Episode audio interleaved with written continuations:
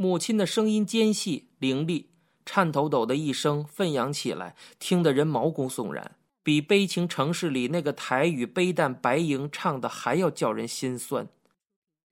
母亲的身世和来历都是十分暧昧不明的。据说她是桃园乡下一户养鸭人的养女，养父是个酒鬼，百般虐待，幸亏养母还疼她，少受了许多的罪。可是有一天，养父一把镰刀飞过去，把他额头上削去了一块皮，于是母亲便逃了出来，跑到中立，在第一军团军营附近一家下等茶室当起女招待来。那段日子，母亲的行为大概不甚检点，经常跟第一军团那些军爷们制造事件。有一次，两个少尉军官为他争风吃醋，动起武来，险些出了人命案子。事情闹大了，母亲在中立也立不住脚，才到台北来帮人做下女。黄婶婶怀孕时，请了母亲临时帮忙，就是那样，便跟父亲搭上了。那年，父亲四十五，母亲才十九岁。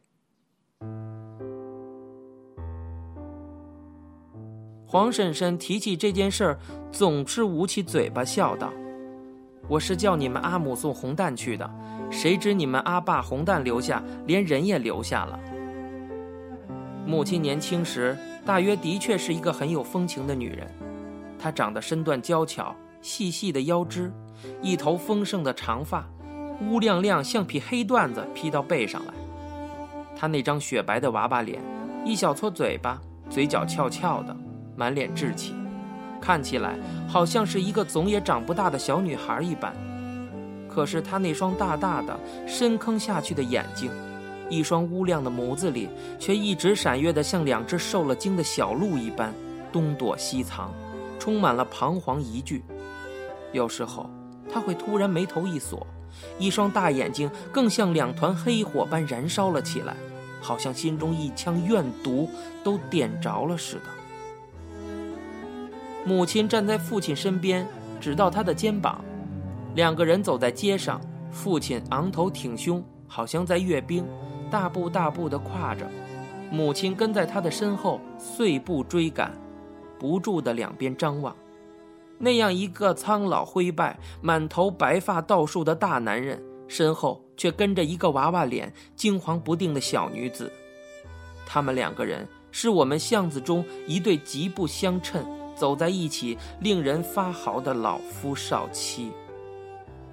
然而，父亲大概也曾热爱过母亲的，只是他表示的方式却十分的暴烈。有一次。母亲在门口跟一个卖菜的小伙子调笑，他拿了一根萝卜去敲那个年轻男人长裸的胸膛，那个小伙子便趁机捏了一下母亲的膀子，父亲恰巧撞见了，回家以后也不发言，倏地从门背后抽出一根藤鞭子，嗖嗖嗖的在母亲背上便猛抽了三下，母亲跌倒在地，她细小的身躯卷缩成一团。两只肩膀猛烈的抽搐着，一双清白的小腿不断的在蹬踢。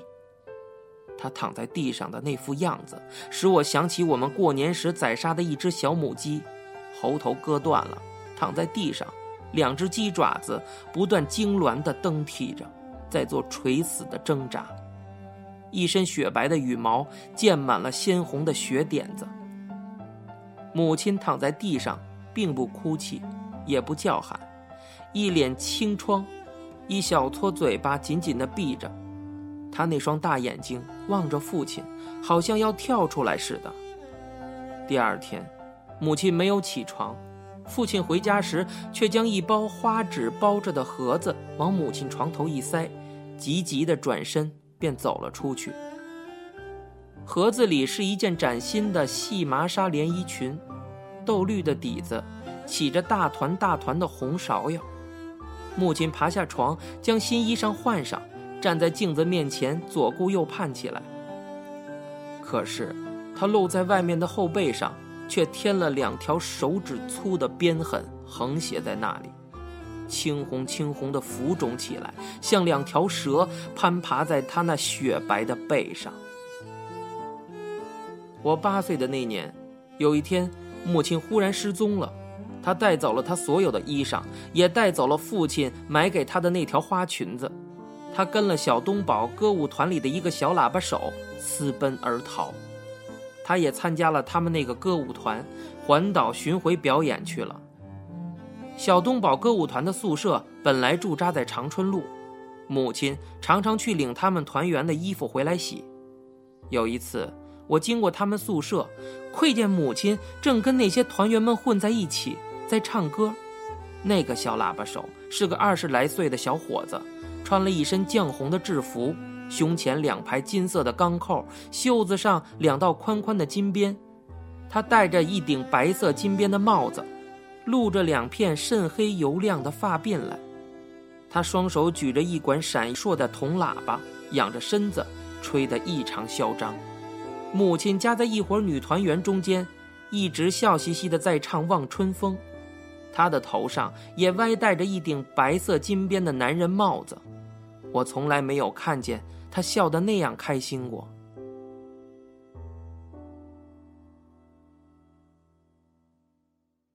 母亲出走的那个晚上，父亲拿着他从前在大路上当团长用的那管自卫手枪。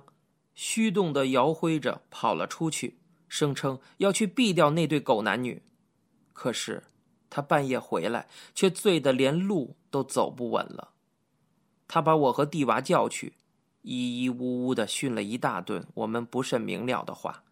讲到后来，他自己却失声痛哭起来。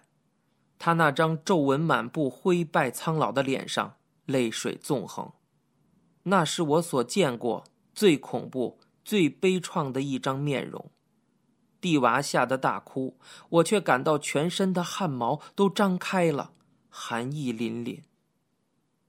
母亲出走，我似乎并没有感到特别难过，大概因为母亲对我从小嫌恶，使我对她只有畏惧，没有依恋。母亲生我的时候，头胎难产，子宫崩血，差点送掉性命。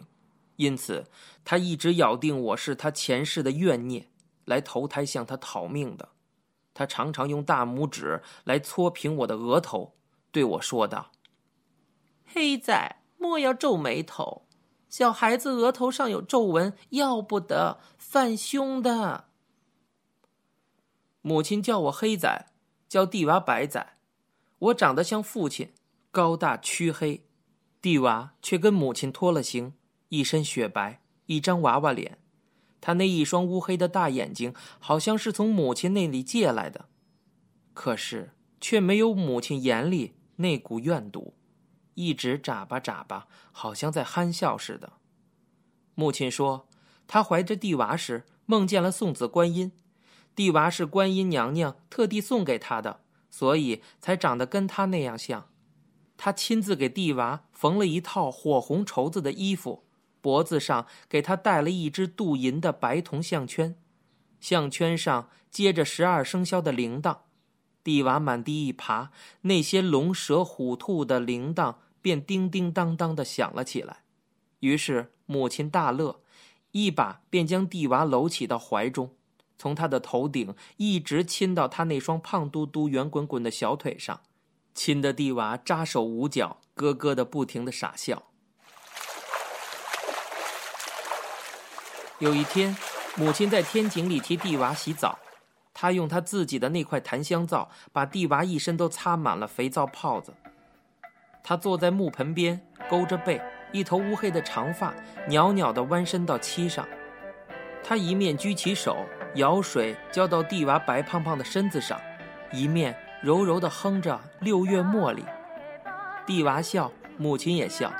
他们母子俩清脆欢悦的笑声，在那金色的阳光照耀下回荡着。等到母亲走进屋内去拿毛巾，我走了过去，站在木盆边。正当地娃笑嘻嘻地向我伸出手的那一刻，我一把抓住他的膀子，在他那白嫩嫩的娃娃肉上狠狠地咬下了八枚青红的牙齿印。母亲赶出来，举起火钳，将我的膝盖打得乌青流肿。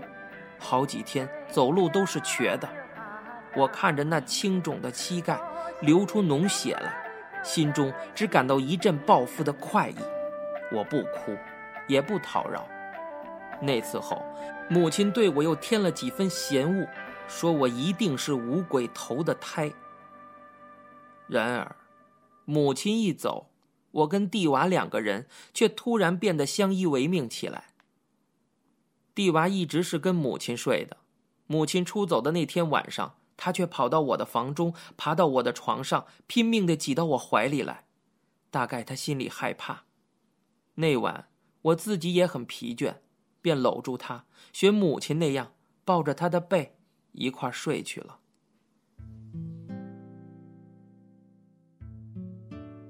母亲离家后，我只见过他一次，那是他出走的第四个年头。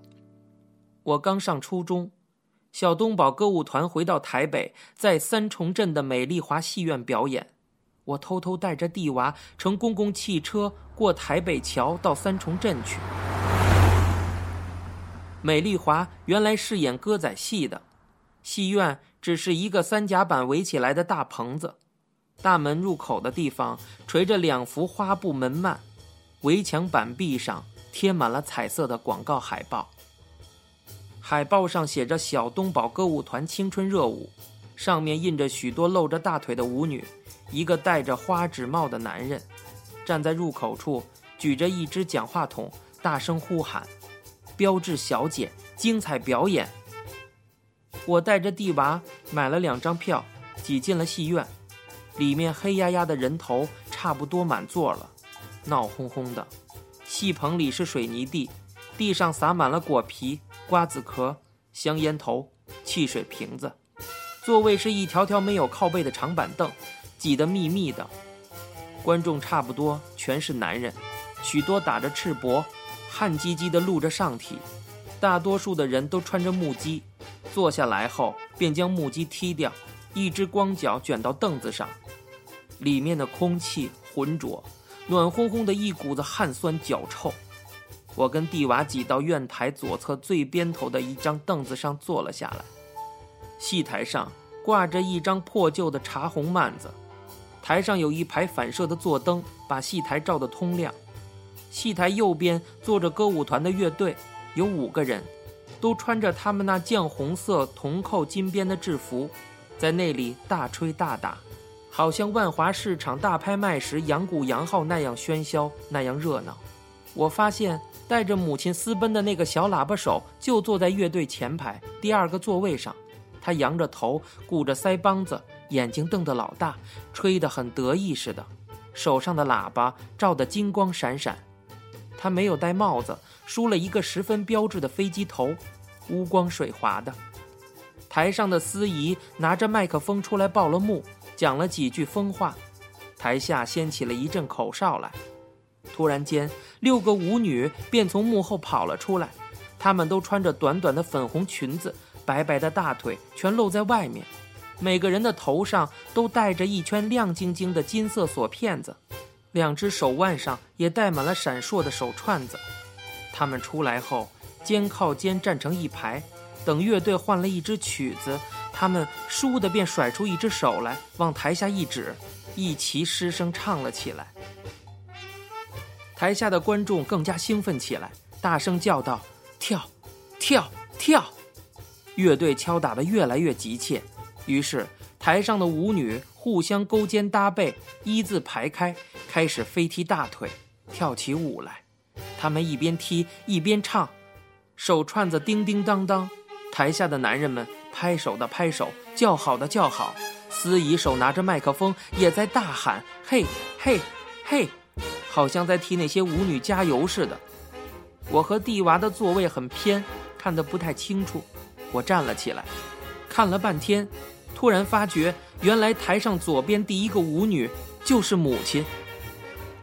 他们六个人都搽着一脸大团大团红彤彤的胭脂，眉毛眼睛画的又是蓝又是紫，脸谱勾得一模一样，不容易分别。母亲已经三十出头了，可是她身材娇小，又那样打扮着，看起来竟像个十八九岁的小姑娘。她比其他的舞女都矮小。踢起腿来总比她们迟缓一些，她一直咧着涂得红红的嘴巴，露出一口白牙，做出一副笑容来。可是她那双大眼睛却一直急切地眨巴着，好像十分仓皇吃力的模样。我告诉蒂娃，母亲也在上面跳舞。蒂娃赶忙爬到凳子上去，寻找了片刻，突然他叫了声：“阿母，阿母！”他叫了声“阿母”，便站在凳子上哭泣起来了。您现在收听到的是由白先勇先生创作、一辆松鼠播讲的《镊子》。